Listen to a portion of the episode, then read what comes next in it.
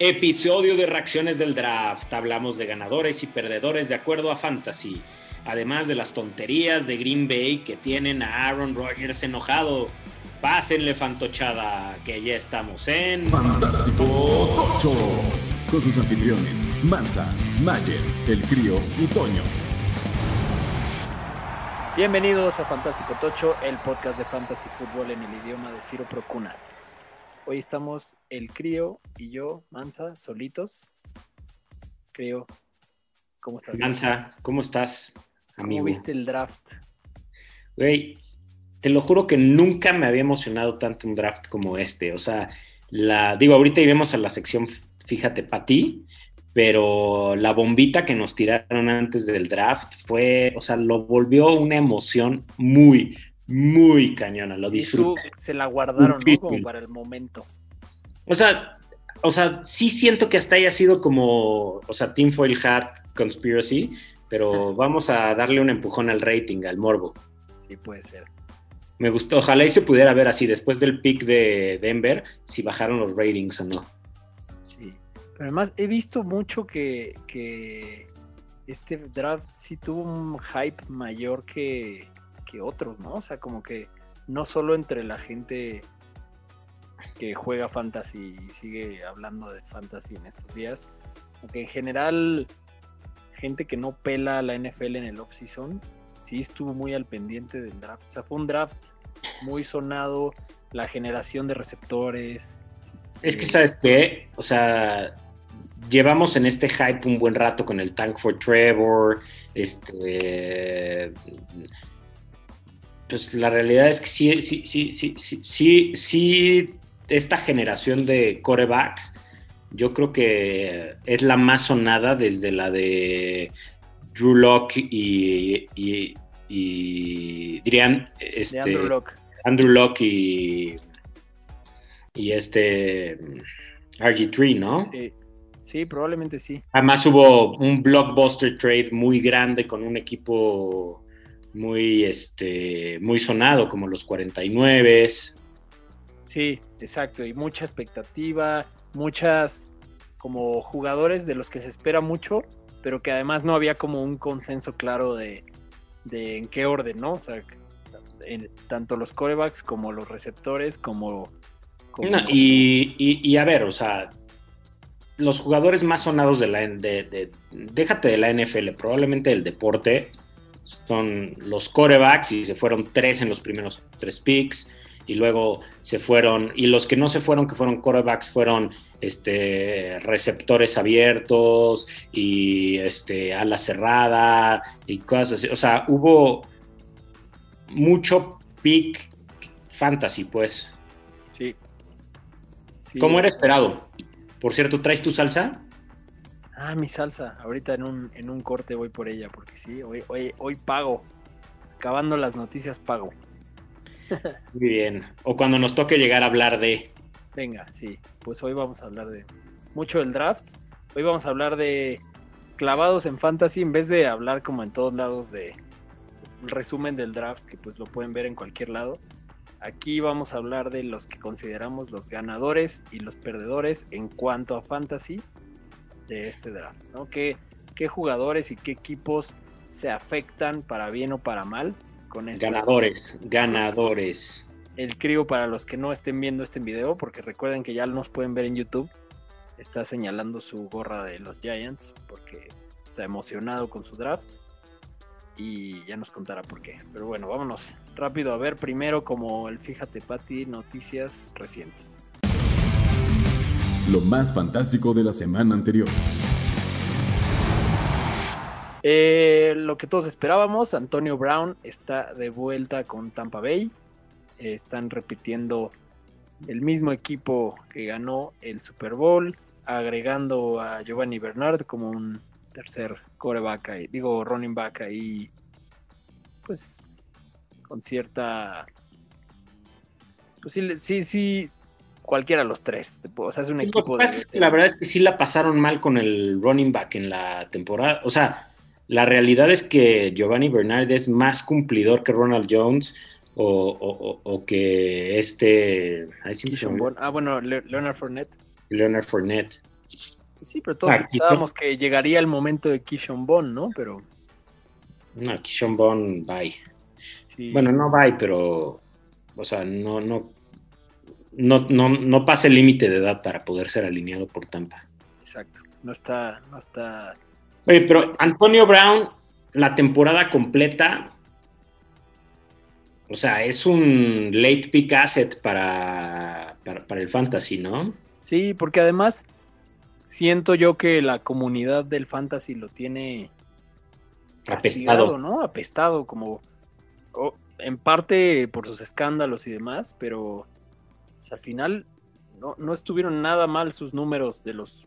No, no, fue, fue el líder en yardas por partido y puntos por partido en Fantasy, Fantasy Wise de, de, de- de los este, de los Bucks, de los receptores de los Bucks. Tomemos en cuenta que jugó mucho menos partidos que los otros, ¿no? Exacto, y que además ya lo hablamos en el episodio de salsas, que Evans le ganó por mucho a Godwin en puntos, pero eso se debió principalmente a los touchdowns. Pero las yardas que tuvo Antonio Brown, eh, eso es lo que hay que perseguir en fantasy. No, y los targets, o sea, Los los, targets, targets, o sea- eran 5 o 6 promedio por, por, por partido. Sí, yo creo que el hecho de que lo estén renovando es buena noticia para fantasy y sí puede ser ahí un late pick interesante. Eh. Estas noticias también ya parecen como de, como de otra época, después de todo lo que ha pasado en el draft, pero, pero bueno, ya sabemos que, que Carolina mandó a Teddy Bridgewater a, Denver por una sexta ronda del draft. Eh, pues decimos que esto ya parece noticia vieja, pero pues justo son dos de los equipos que, que, pues la mayoría de los mock drafts proyectaban que se llevaran a alguno de los corebacks disponibles y pues, se quedaron como, como están. Ah, Te digo algo, a mí me da gusto por este, los dos corebacks. Sí, O sea, me da gusto por Teddy Bridgewater, porque Teddy Bridge- Bridgewater la verdad es que no lo ha hecho mal. Este, no sabemos cómo hubiera sido Carolina este, con Christian McCaffrey y él. Y la verdad es que en Denver, pues suena prometedor, tiene muchas armas alrededor en cuanto a receptores, en cuanto a este Sí, no va a tener ningún pretexto para... a o sea, en Melvin Gordon tiene un corredor de, de pase bastante respetable.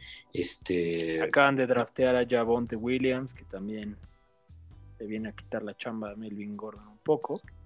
Y, y deja como con certeza que. mm, Ahí dime el coreback de Carolina que venía de los Jets. Sam Darnold. Sam Sam Darnold, no, creo que a los dos les dan como la oportunidad de tienes un buen cuerpo de receptores, te estamos dando buenas armas nuevas en el draft, en ambos casos, y, y son de esos corebacks que a partir de este año no van a tener ningún pretexto.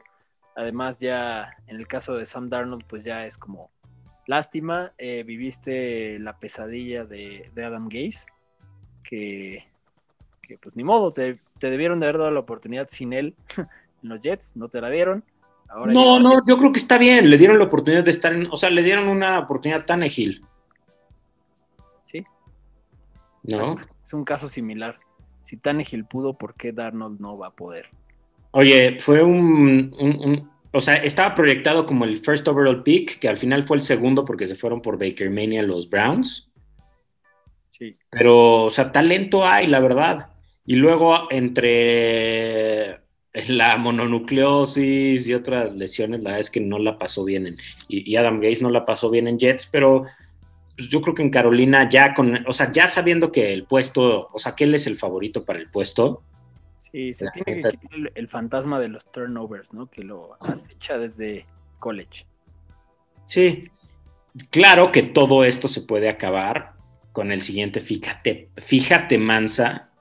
Que yo creo que ¿Qué? Ro- Rodgers ya lo podríamos calificar como el principal protagonista del, Del draft. de Patty, ¿no? Y del draft. Pero digo como que ya siempre lo tenemos como, y en la noticia más, fíjate, Patty del día, Rodgers está enojado. Rogers está, pues, o sea, lo que pasa es que yo, yo, yo, yo creo que, o sea, bueno, dejar treinta y tantos o bueno, déjate treinta y tantos, porque son tres temporadas, noventa y tantos o ciento y tantos millones en la mesa es muy difícil, ¿no? Pero cuando ya te han pagado tanto, o sea, pues, y no estás contento y no te han dado lo que quieres, porque con todo y con su berrinchazo, pues se fueron por un corner. Sí, sí está raro, ¿eh? Y además Rogers yo creo que ya está en una edad y en un punto de su carrera en el que pues los millones le llegan por State Farm, ¿no? O sea, al final creo que ya no, no, no creo que su decisión vaya a ser por los millones, sino es más como un tema de quién soy en este equipo para que pues no, no, no me estén dando las armas que pido. Pues sí, pero para ser considerado, bueno, no, ya está considerado entre los más grandes de todos los tiempos. Sí. Pero para pasar a ese círculo concéntrico de los mejores de los mejores, yo creo que sí le falta otro Super Bowl. Sí. Y... O sea, es como Peyton. Sí. Peyton con el, con el, Super Bowl de, de Indianapolis era bueno. Con el Super Bowl de Denver fue leyenda. O Brett Favre con lo que estaba ahí a punto de lograr con Minnesota, ¿no? También. Pareciera que Green Bay no aprendió. Está como muy parecido a la situación, a ese momento en el que estaba peleándose y demás. Sí, pero Brett Favre, híjoles, se me van a ir a la yugular muchos fans de, de Green Bay, pero creo que, o sea, Brett Favre querría ser así como notas de pie de página del libro de Aaron Rodgers, ¿no? Sí, no, y también es cierto que algo que también se ha dicho mucho, Brett Favre es un jugador más, es, es un jugador de fútbol americano. O sea, eso, Rodgers como que se ha convertido más en una personalidad del mundo de la NFL, ¿no? O sea, es como, ya es más, ¿no? O sea, siento que, que, que Rodgers no, o sea, yo creo que si Rodgers termina no jugando otra temporada, eh, o sea, sí estaría bien llegar a otro Super Bowl, ganarlo, pero yo creo que él también ya sus prioridades son estar bien y demás, ¿no? O sea, es como, no, no se va a quedar un equipo en el que no está a gusto, entonces eso es lo que creo que puede hacer que se Claro, pero como, o sea, como les decía en la, en, en la postemporada, o sea, Bart Starr tuvo dos Super Bowls. Sí. Favre tuvo uno, pero ganó, o sea, tuvo uno, pero jugó dos. A Rodgers le falta su segundo Super Bowl. Sí, y lo podría obtener. O sea, sí, y la realidad es que tuvo, estaba enojado y jugó una campaña de MVP y pudo haber estado en el Super Bowl si no hubiera sido por dos o tres decisiones ahí un poco controversiales. Sí, es verdad. ¿No? Pero bueno. Vamos a ver qué pasa con él. Y otro viejo conocido. Otro viejo conocido, pero viejo conocido ya en todos los deportes, o sea. sí. Después de que no la armó con los Mets de Nueva York, que fue por lesión, porque no sé si muchos lo saben, pero soy verdaderamente fanático del béisbol. Este, Tim Tebow llegó a jugar con bastante, siendo un muy buen este, prospecto de la este, clase A de los Mets de Nueva York. Lo único es que por lesión pues tuvo un setback y ya la edad no le daba para llegar a ligas mayores, ¿no? Sí. Pero ahora se anda probando con los Jaguares de Jacksonville. Como tight end. Y lo curioso es que sí se probó, o sea, sí le dijeron, ven, haz, o sea, haz tus pruebas, o sea, no fue, o sea, no, no es un sueño guajiro, o sea, sí está no, ahí. pero no es la primera vez que Tim Tebow nos hace esto, ya lo hizo con Nueva Inglaterra. Sí, o sea, cre creemos que esto no va a llegar a nada. Claro, el Titan de Nueva Inglaterra en ese entonces se llamaba Rob Gronkowski, ¿no? Exacto. Pero bueno, claramente esto no va a tener ninguna implicación en el mundo del fantasy, pero había que hablar de ello. Ahora sí, vámonos al draft y hay mucho, mucho de qué hablar. Listo, grabando. Bueno, hicimos esa pausa porque tenía yo pendiente ir por mi salsa. Porque sabrán ustedes, querido y amigable público en casa, que aquí en este podcast, cuando apostamos, apostamos inhalar una gotita de salsa. Hoy me van a ver hacerlo porque podemos decir que es la primera salsa de la temporada 2021, ¿no? Sí, porque las trataremos de hacer ya con, con, con constancia en las apuestas, ¿no? Para, porque luego ese episodio de salsas estuvo súper mortal. Sí, sí, sí. Pero bueno, es que eran las de fin de temporada. Eh, Entonces, bueno, para empezar a hablar del draft, justamente el Crio y yo habíamos apostado que San Francisco en su pick 3, él decía que iba a ir por Trey Lance, como sucedió, y yo decía que iban a ir por Mac Jones. Pensé que querían ya un coreback para empezar de inmediato. Y pues bueno, les muestro aquí, voy a inhalar una gota de salsa picante de Dominos, que es la que tenía, que lamentablemente es de las más espesas que nos hemos encontrado. Sí, podrías saber, o sea, ya sabes, ya no, no aprendes, mano. No aprendo, pero bueno. Ahí se ve la gota, corroboramos. Ahí se ve la Fe y legalidad, el interventor. Vas a tener que empezar a hablar tú porque seguro no la voy a-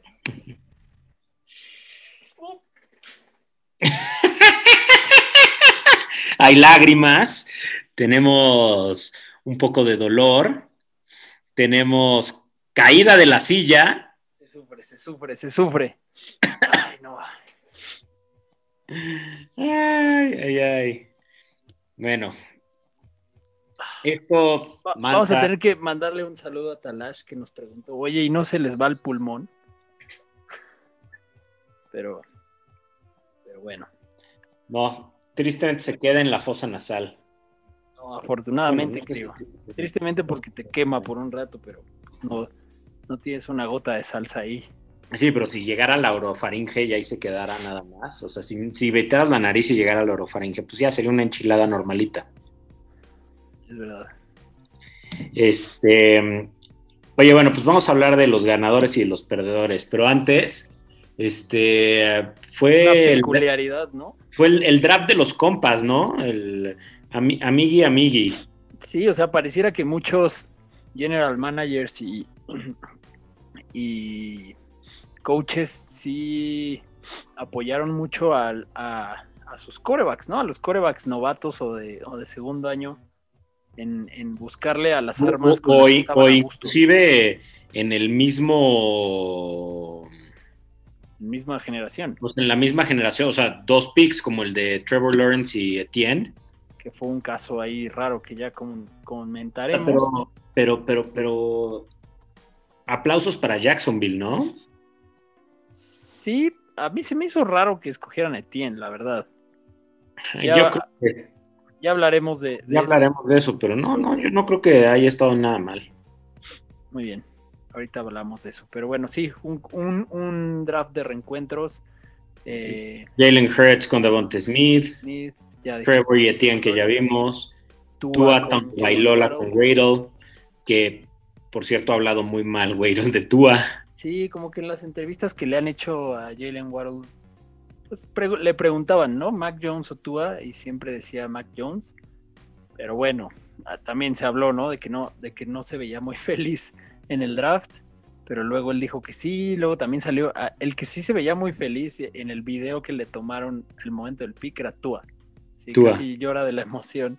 Pero se ve que es un buen tipo el Tua.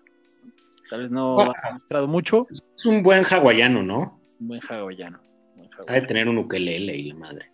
Y a Burrow lo reunieron con Chase, lo cual también venía cantado por, hasta por sus tenis naranjas. Oye, este. mm, Y mm, hablando de ganadores y perdedores, ¿Burrow es ganador o es perdedor? Yo creo que Burrow es justo. Aquí está, nuestra producción nos lo puso en la lista de ganadores. Vamos a empezar por ahí. Yo, que, yo sí creo que el rifle de Burrow ahora está muy armado. O sea, chance, T. Higgins y Tyler Boyd sean perdedores. Porque pues el, el pastel se reparte más. Pero Burrow en su segundo año, para lo bien que lo hizo en el primero antes de la lesión, para lo bien que parece que va con la lesión, yo creo que estar con su mejor arma de college, más T. Higgins, más Tyler Boyd, pinta bien. O sea, pinta bien, la verdad. O sea, Burrow yo creo que es un gan- uno de los ganadores de este draft y es un quarterback que te vas a poder llevar en últimas rondas con muy buenas posibilidades de estar en el top 12. Sí, sí, sí. Pero. ¿Y la protección, apa? O sea, sobre todo teniendo ahí disponible pues, a, a, a, a Sewell, que todo el mundo decía, o sea, Sewell es como el que lo ponen como el, el seguro Hall of Famer de la generación, ¿no? Sí. Pues sí. Bueno, a él y a Kyle Pitts, ¿no? Que también lo ponen como el, el fenómeno generacional. Pero, o sea, al final no creo que haya estado tan mal. No se llevaron a Sewell, no se llevaron al seguro Hall of Famer, pero se llevaron al, al, al mejor receptor del draft. Pues sí, pero Burrow está a una segunda lesión de ser un RG3. Pero su segundo pick fue un tackle ofensivo. Eso sí. Era, y era el tackle ofensivo que cuidaba a Trevor. O sea, el- se llevaron al- a, Jackson Carman de, de Clemson. Entonces, al final, pues sí, o sea, no, no fue su pick de primera ronda, pero fue un pick relativamente alto de la segunda. Entonces, no, no creo que No, bueno, y el talento de Jamar Chase es así como. es, es una locura. O sea, yo y sí- además, o sea, y además, ¿quién vende más jerseys? ¿Jamar Chase o este. Sewell, sí, no, totalmente llamar Chase. Yo creo que ya está vendiendo, ¿no? Un montón. Y- O sea, y estamos en una época de vacas flacas en la NFL, ¿no? Entonces lo que queremos es subir el revenue. También eh, eh, Cincinnati tenía tres picks en la ronda 4 y uno de ellos fue otro tackle ofensivo. O sea, creo que Sí, tampoco lo descuidaron. no lo descuidaron y creo que hicieron un buen draft. O sea, dijeron, vámonos por lo que la gente pide y por lo que Burrow pide. Y sí vamos a ocuparnos de lo que a la gente le preocupa y a lo que a, a la rodilla de Burrow le preocupa. Entonces, Exacto. creo que no, no está mal. Eh, Y otro ganador es Matt Ryan, ¿no? Matt Ryan, gran ganador del draft. Eh, se lleva Kyle Pitts. Todavía está en el aire ahí la moneda de si Julio Jones se va a ir en trade a algún lado o no. Pero pues está llevando a... Pero tampoco es perdedor. No, no, para nada. O sea, creo que Atlanta tiene una buena ofensiva. Atlanta, es más, estamos aquí yendo en, en desorden, pero voy a aprovechar para que hablemos de dos ganadores de Atlanta, porque Mike Davis, quien en, en agencia libre era un pick que todos decíamos, órale, digo, un, un trade, una, digo, un- una contratación de agencia libre más bien que hicieron, que todos decíamos, bueno, pues seguramente van a, van a ir por otro, por otro running back en el draft o, o- o por trade con, con algún otro equipo, lo que sea. Y no, eh, sobrevivió a todo el draft Mike Davis sin otro running back que, que pueda preocupar. Mike Davis queda hasta este momento, salvo que pase algo de aquí a la temporada, es el corredor de, de Atlanta. Lo vimos ser el corredor de Carolina y hacerlo muy bien en, como suplente de, de McCaffrey el año pasado. Caffrey. Y se vuelve una buena opción de, de fantasy porque O sea, tampoco creo que vaya a subir muchísimo en el ADP. O sea, yo creo que te va a dar buen valor. pero por otro lado también, o sea, yo quiero ver esas piernas una segunda temporada después de golpes, porque la realidad es que hacia el final de la temporada decepcionó bastante porque ya, o sea, sí se le veía ya guameadón. Sí, iba de bajada. Pero bueno, o sea, la ofensiva de Carolina sí era, había juegos que en- era él toda la ofensiva, ¿no? La Y la otra es que, digo, tendrán que, Atlanta tendrá que mejorar su defensiva si quiere que corra Mike Davis, porque si no van a andar pase, pase, pase, como estuvieron esta temporada, que tienen que ir a corretear al otro para alcanzarlo y hacer este puntos de, o sea, partidos de, de over-under 55 puntos. Y Kyle Pitts en, en Atlanta, yo creo que para Fantasy pues, es un muy buen lugar en el que cayó. Es en todos lados lo ponen como una opción viable para Fantasy. No, No, pues, Gonzo jugó, sonó jugó muy bien en Atlanta con Matt Ryan y, Y- pues, y va- sabemos que uno de esos mandamientos del Fantasy es no confiarte de un Tyren de, de primer año, pero Kyle Pitts es un caso excepcional porque también cada vez vemos más común a los wide receivers, como a, los top wide receivers eh, brillar en su primer año como Justin Jefferson, como T. Higgins el año pasado. Eh, Kyle Pitts, pues recordemos que justo lo que le critican es que no bloquea tanto, pero justo porque no es su rol, ¿no? O sea, el 60%, creo, más del 60% de sus snaps en college estaba alineado como receptor abierto o como slot.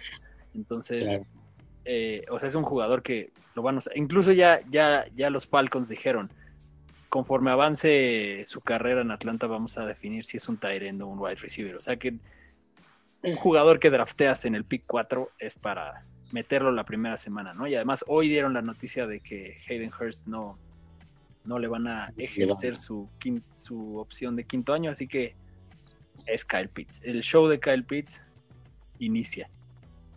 Exacto. Este, hoy quisiste tú cashear conmigo en otro de los ganadores. Sí, y sucedió, ¿no? Bueno, sucedió, pero me lo querías dar con mucho, que querías que te lo diera con mucho descuento y la verdad es que pues, sí me defendí un poco. sí, cabe decir que tenemos nuestro draft, nuestro rookie draft de, de Dynasty esta, esta semana para nuestra liga de Fantástico Tocho y... Y Mansa y yo nos armamos hoy un buen trade. Sí, trade de primera plana, Allen Robinson y un, y un second y, una segunda ronda, que soy el segundo de la segunda ronda. Por Justin Herbert y la Vizca Chenot. Me gustó. La verdad es que al final no me sentí estafado. No, estuvo parejo. Y si buscas equivalencias, creo que estuvo parejo. Y exacto, vamos a hablar de Allen Robinson, uno de los ganadores, porque pues es un pobre jugador con un con pues, todos los mejores números del wide receiver que ha tenido los peores corebacks, ¿no? O sea, la cantidad de, de pases considerados inatrapables que ha atrapado es impresionante y si ha hecho esos números con Trubisky, lo que puede hacer con Justin Fields puede ser importante. O sea, creo que Allen Robinson se vuelve muy interesante para, para Fantasy y creo que el hype de aquí a la temporada va a aumentar y lo vamos a ver muy alto en el ADP. Sí, ahí sí, definitivamente es una ganancia. Y... y viene el trade de Chicago y de los Giants, o sea, ya que voy a hablar de mis Giants y de Chicago, ganadores los dos. Uno escogió al jugador que necesitaba y no le pasó lo mismo que con este Pat Mahomes y Truby Truby. sí, de acuerdo. Y todos, y todos ganamos ahí porque fue el, momento espectacular del primer día del draft, ¿no? El, momento inesperado. Nadie, nadie le apostó a que Justin Fields acababa en Chicago. Exacto. Y le cambia por completo la cara a ese equipo, ¿no? Es un equipo que. Es un equipo de playoffs, o sea, estuvo en playoffs este año. Un equipo de playoffs que todo el mundo decía, bueno, pues Andy Dalton es mejor que Trubisky. Eh, eh, a ver cómo les va. Pero Pobre Andy Dalton. Pobre Andy Dalton, pero también yo, yo creo que, bueno, no sé si desde el principio, pero tiene claro su rol y hasta lo han dicho, ¿no? Es, o sea, quieren replicar un poco el, modelo Alex Smith Mahomes. Vamos a ver cómo le sale. Pues sí. Y el, el pick uno indiscutible de los rookie drafts, o de casi todos, Najee Harris, ya proyectaba ser el one-on-one de, de los drafts de Dynasty, pero pues llegó al mejor lugar de fantasy que podría haber llegado. Aunque en la vida real estén criticando mucho a los Steelers de, no fortalecer la línea ofensiva con ese primer pick, la fortalecieron después y, y creo que Najee Harris va a tener una cantidad de volumen estúpida en Pittsburgh. Oye, y digo, ¿y no crees que Pittsburgh debió de haber agarrado al quarterback de, los Gators, de Florida Gators. A Kyle Trask. Kyle Trask. Pues también, también lo pedía la gente, ¿no? Como que. O sea, digo, entiendo que no tienen running back para esta temporada, pero lo que pasa es que Big Ben está un. O sea, ya. O sea, no está tan viejo como Brady, pero está más jodido.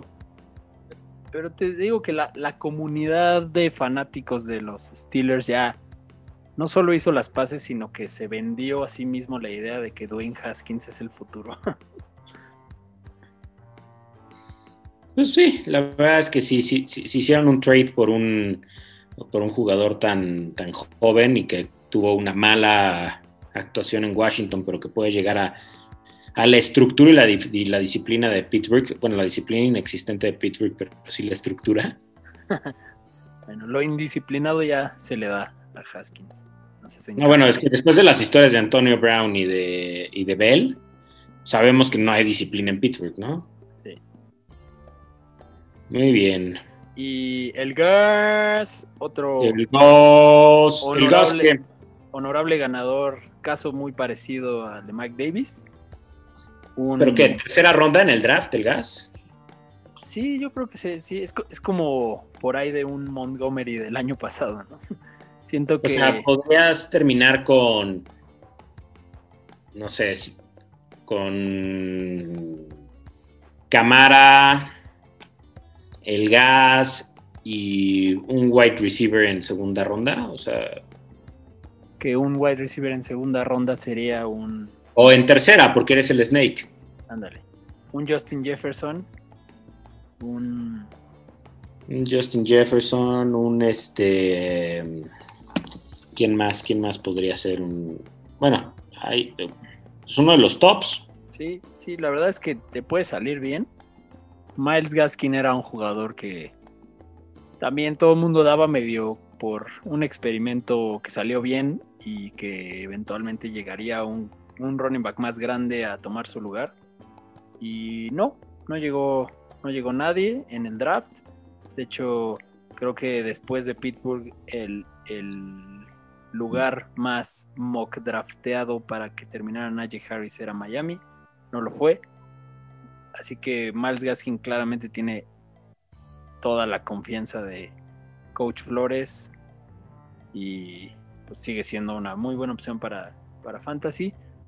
Como bien dice el crío, si, si le apuestas a, a un running back en primera ronda y un wide receiver en la segunda y tienes que parchar ahí con un corredor de tercera ronda o te tocó al final de la segunda, pues puede ser que te encuentres ahí a Miles Gaskin, que no es mala opción. O sea, mucho volumen, ¿no? Mucho volumen, o sea, esa es la clave. Mucho volumen de una ofensiva que en el papel tendría que caminar mucho más con todas las armas que le dieron a Tua. Y con un coreback que, si bien es corredor, también es pocket passer y también ha estado lesionado, o sea. Sí, o sea, yo creo que Miles Gaskin te va a asegurar un piso muy, muy, muy seguro, ¿no? Muy bien. Pues vamos a los perdedores. Perdedores, yo creo, creo, por lo así, retomando el tema hace rato, James Robinson creo que es un gran perdedor por la llegada de Travis Etienne, que aunque tu primo Urban Mayer asegura que. El buen Urban. Asegura que el otro día. Después del draft le preguntaron, oye, ¿cómo está la onda con James Robinson? Y, ahora que te, gastaste tu segundo pick en un running back. Y él dijo, no, pues es que Travis Etienne lo vamos a traer nada más para, para tercer down porque tenemos a, vamos a hacer un comité con James Robinson y con Carlos Hyde en, primer y segundo down. A ver, James Robinson es un undrafted free agent.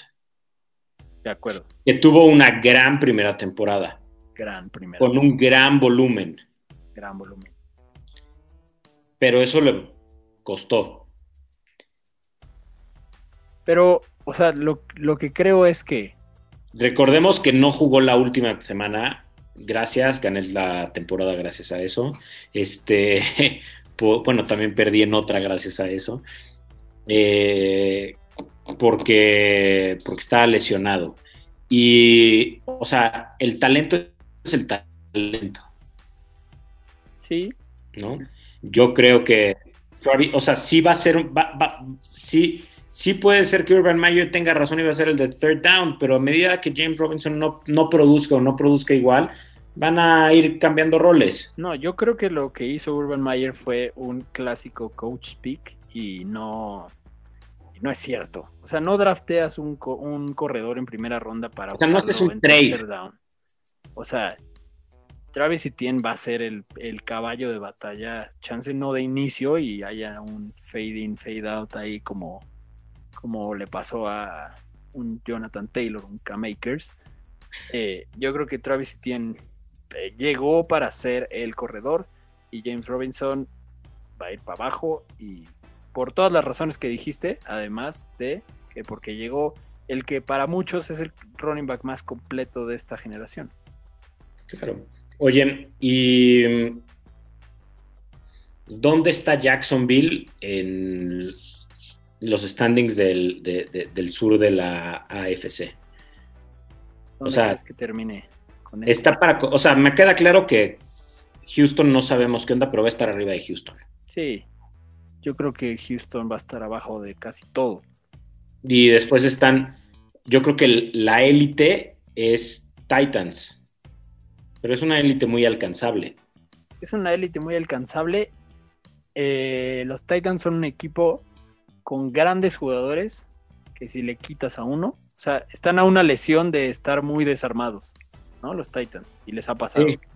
¿no? El año pasado, todo el tiempo que no estuvo AJ Brown, sí, ahí medio que entre No, Corey no. Davis, etcétera, como Y, que y este John Smith John Smith les, les hizo el paro. les hizo el paro, pero no, pero o sea, es un equipo que, que le quitas esos elite y, y se desarma.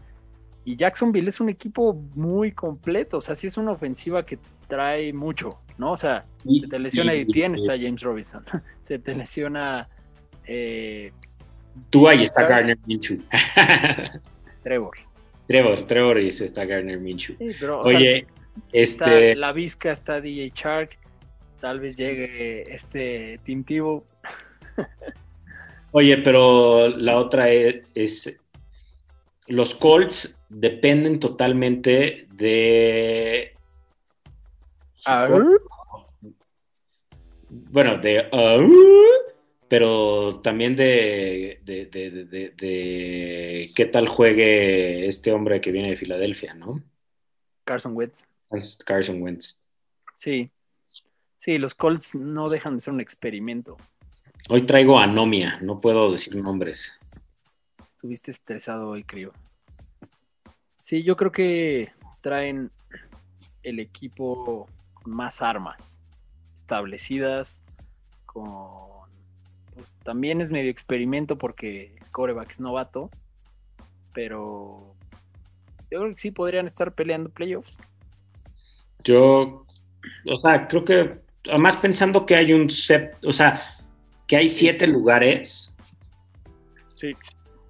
o sea, lo, lo- lo mediocre que, que fue la AFC, creo que se está nivelando bastante. O sea, sí hay equipos que están para el perro. Sí. ¿no? De acuerdo. Eh, otro perdedor, reconozcámoslo, ya lo hablamos de, él, Jalen Waddle, primera selección de Miami. Pues es un perdedor en el sentido de que es un súper prospecto de esta generación en el que, pues decías, hay tres wide receivers o cuatro wide receivers fuera de serie. Pues llega un equipo que tiene demasiadas opciones y demasiadas dudas alrededor del coreback todavía. Eh, ¿Tú qué opinas de Jalen Waddle, Cri? Mm, yo creo que Es que ve, ve, o sea, la ofensiva aérea de Miami son tantos que está difícil ordenarlos. ¿En qué orden? O sea, ¿en qué orden crees que van a ser la repartición de los targets? mm, Park, Parker, Parker, Fuller. Yo creo que Fuller va a estar arriba. Pues es que, no, Fuller, follow the- es que, es que Fuller, ¿cuántos, ¿cuántos partidos le faltan a Fuller? Uno, ¿Solo uno? solo uno. Ah, yo pensé que le faltaban como tres. Un partido va a estar fuera. Entonces ni siquiera se van a poder acostumbrar a la vida sin él. Fuller, Parker, Gesicki, eh, Waddle. Fuller, Parker, no, Fuller, Parker, Waddle, Gesicki. La verdad Sí, es que sí, no los Gesicki cuando Tua estaba en los controles no, no era factor. Es verdad. Si estuviera Fitzmagia sería otra historia. Y yo creo que Waddle poco a poco se va a ir ganando ahí el lugar y tiene la ventaja de ya haber jugado con Tua, ¿no? Entonces, eso Sí. le puede jugar a favor. además de su velocidad, creo que ahí también dependerá mucho. El caso es que son perdedores para Fantasy porque no, no le vas a poder apostar a ninguna constancia, consistencia y demás, ¿no? Totalmente de acuerdo. Eh, Melvin Gordon es otro perdedor de este draft porque no solo, digo, nadie estaba 100% convencido en él. De hecho, creo que tú te deshiciste de él a media temporada el año pasado en un trade. Te lo switché a Toño. Y posiblemente veamos que inicie como un comité esta, la ofensiva de Denver, el backfield. Pero se llevaron a Javonte Williams como uno de los primeros. Es más, hicieron un trade en a inicios de la segunda ronda para ganarle a Miami a Javonte Williams, porque todo el mundo esperaba que Miami fuera por un corredor. Y hicieron un trade para, para saltarse al inicio de la segunda ronda. Se llevaron a Javonte Williams. Muchos consideran a Javonte Williams también como posiblemente el corredor más completo de esta generación. Está ahí la pelea entre Najee, Tien y él. la, la, verdad es que eran tres grandes running backs. Sí. Entonces creo que poco a poco Javonte Williams va a ser el, el macho alfa en esta ofensiva. Eh, es una gran apuesta en, en, Dynasty, pero Melvin Gordon, pues nos vamos a olvidar rápido de él, ¿no? Por ahí de la semana 4 o 5. Es más, Melvin Gordon puede ser de esas estrategias de lo drafteas en las últimas rondas o más o menos ahí, con la idea de que ponga buenos puntos en las primeras semanas y lo sí, para caro. vender alto. Exacto.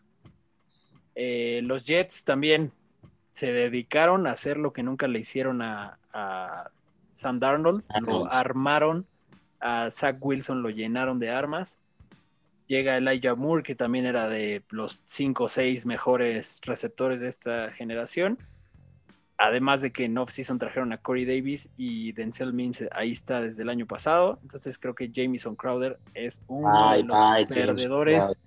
Jamison Crowder ya tuvo su oportunidad. Adiós para Fantasy. Si lo tienen en Dynasty, yo creo que se pueden ir deshaciendo de él. Zach Wilson tiene muchas mejores armas ahora. Sí. Eh, Christian Kirk en Arizona, con la llegada de Rondale Moore, pues creo que su lugar como el segundo receptor o el, del, o el del pase largo, que era como lo que estaba ahí haciendo, se pone un poco en riesgo. Puede ser un perdedor también. O sea, lo que pasa es que no hay competencia con Dean. O sea, DeAndre Hopkins es un elite completamente. Y abajo pues, está Christian Kirk, ¿no? Pero, pero sí, Rondal Moore. Llega ahí. También es de esos, de esos que pueden ro robar. Pero. Sí. O sea. No sé yo no lo, yo no lo declararía un perdedor automático, sino más bien es, o sea, cuando tienes al posible futuro segundo mejor coreback de la liga, porque el Pat Mahomes va a ser el mejor, el mejor este, coreback de la liga durante muchísimos años porque es muy joven. Y tienes a Kyler, tienes que pensar en el futuro, ¿no? Yo sí. creo que, o sea, van a poder pagarle a Kyler y a, de, y a DeAndre. Va a llegar un momento que van a tener que tomar ahí. O sea, la realidad es que Houston, Houston se, decidió, se deshizo de DeAndre Hopkins porque no le podía pagar a, a, a este. De Sean Watson y, a, Sean Watson y, a, y a él, ¿no? Sí. Y Entonces, luego se deshicieron de todo. Bueno, pero luego ya fue una debacle, ¿no? Sí. Eh, sí, sí, creo que ah, todavía hay, hay interrogantes. De, quién, o sea, de si él es el perdedor o Rondale Moore es el perdedor por llegar a A ver, por ejemplo, yo en Dynasty tengo a Christian Kirk, no me voy a deshacer de él, definitivamente. Sí. Hasta que no lo tenga convencido de que ya está en la basura. Estoy de acuerdo. No es momento todavía. Exacto. Y otros dos receptores que eran de los mejores prospectos, de los que todo el mundo decía, puta, ojalá Rashad Bateman termine en Green Bay y sea el nuevo que vaya ahí atrás de, Davante Adams para ser el siguiente en la estafeta. Y no pasó. eh, se los ganaron los Ravens, pero no solo se llevaron a él, sino que se llevaron también a Tylan Wallace, que era otro de los receptores de LSU. Que pues, estos dos, Rashad Bateman y Tylan Wallace, eran dos muy buenos prospectos que todo el mundo esperaba mucho de ellos en Fantasy. Y los dos llegan a Baltimore a ese pequeñísimo pastel de targets que se llama Lamar Jackson. Así que creo que ellos dos y Hollywood Brown son perdedores gachos. Sí. No quiero, no quiero nada. Este, o sea, digo, bueno, otros perdedores que no son tan sonados, porque la verdad es que pues, tan buenos, tan buenos, tan buenos no son. Pero sí son armas. O sea, yo creo que Darius Layton y, y Sterling Shepard también son francos perdedores del draft y de la agencia libre con Kenny Galladay y con este Tony, que llegan a, los, este, a, los gigantes, porque van a estar en un cuarto y quinto lugar. O sea, me queda claro que van a, o sea, Engram, Tony y, Kenny G van a estar adelante que cualquiera de ellos Sobre todo Slayton pierde y en segundo lugar yo creo que Shepard. Parece que fue que este es el año de las, de las oportunidades sin pretextos para los corebacks dudosos, ¿no? Es como de, a ver, ahí tienes. No tienes pretexto. Date Daniel Jones, date Tua, date eh, Lamar. Pero Tua, Tua, Tua. No, Lamar no es dudoso. No es dudoso en fantasy. Es dudoso, o sea, su, su juego aéreo está en duda. Todo el mundo lo dice. O sea, es más, yo creo que está tan en duda su. O sea, el problema no es que pase mal. El problema es que que no pasa después del primer read. Tiene una lectura, está bloqueado, se pone a correr. Pues ¿por qué no lo haría? Porque lo van a romper. No lo han roto. O sea, se cagó un día, pero no lo han roto. Ese fue un gran día que quedará en los anales, pun intended, de la historia del fantasy para siempre. fue, tiró la basura y ganó el partido llevó a los cafés al supertazón y ganó el partido en el mismo juego. Oye, este, pero ¿por qué no correría? O sea, solo porque lo van a romper. No, porque ¿para qué te ponen dos mil ah, receptores? o sea, yo creo que lo que pasa es que el hype de Lamar que traíamos de su temporada, de su primera temporada como titular, nos, o sea, lo estamos, lo estamos evaluando con una vara demasiado alta. Estoy de acuerdo. Y, creo que esa decepción del año pasado va a hacer que Lamar sea un buen valor en este, en este año en el draft. Porque y, y, después de ese de ese partido de los cafés en el Supertazón, este cambió la temporada de Hollywood Brown, que cerró excelente. Y de Lamar también. Lamar terminó como un top 10 quarterback. Sí, estaba constipado. Yo creo que, que sí, o sea, de esa, ofensiva quiero a J.K. Dobbins y quiero a Lamar. No quiero a ningún receptor.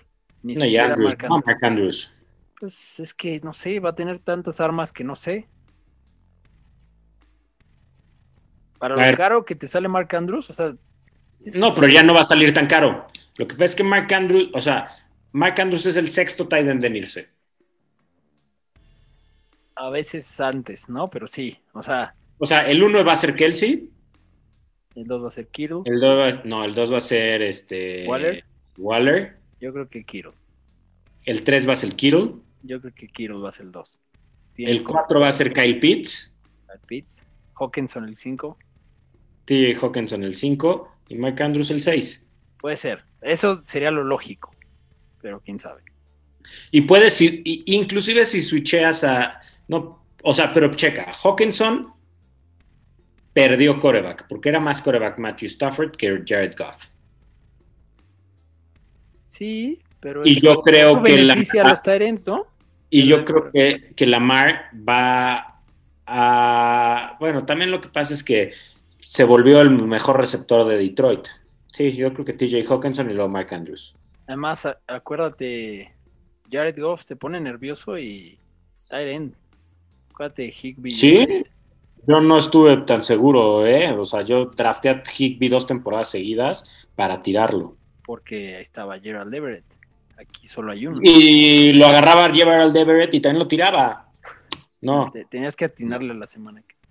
No, lo que pasa es que este Goff tenía a Woods, tenía a Cooper Cup y durante mucho tiempo tuvo también a este compadre que terminó en Houston.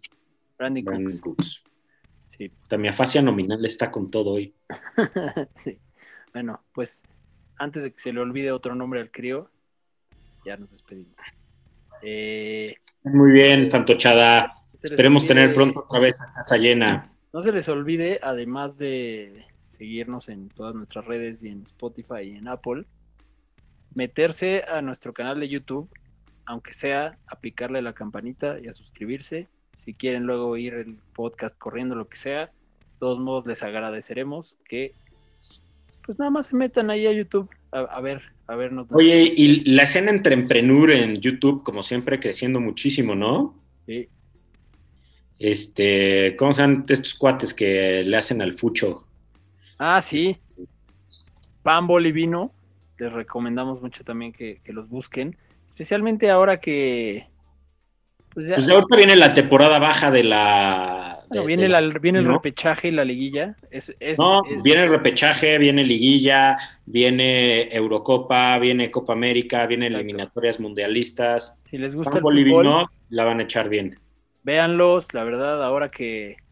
Pues ya, ya, la época de ver los programas deportivos de, la tele ya fue. Ahora métanse a ver a, estos muchachos, sobre todo si no les da tiempo de ver todos los juegos o si no se odian lo suficiente como para ver todos los juegos de la Liga MX, que nadie, nadie quiere pasar por esa tortura, mejor vean los juegos de su equipo y de lo demás entérense escuchando a estos gentilhombres de Pan Bolivino. y también píquenle a su campanita. Y nos vemos la próxima semana. Bye. Gracias por acompañarnos en un episodio más de Fantástico Tocho. No olvides suscribirte en Spotify o Apple Podcast y seguirnos en Facebook y Twitter.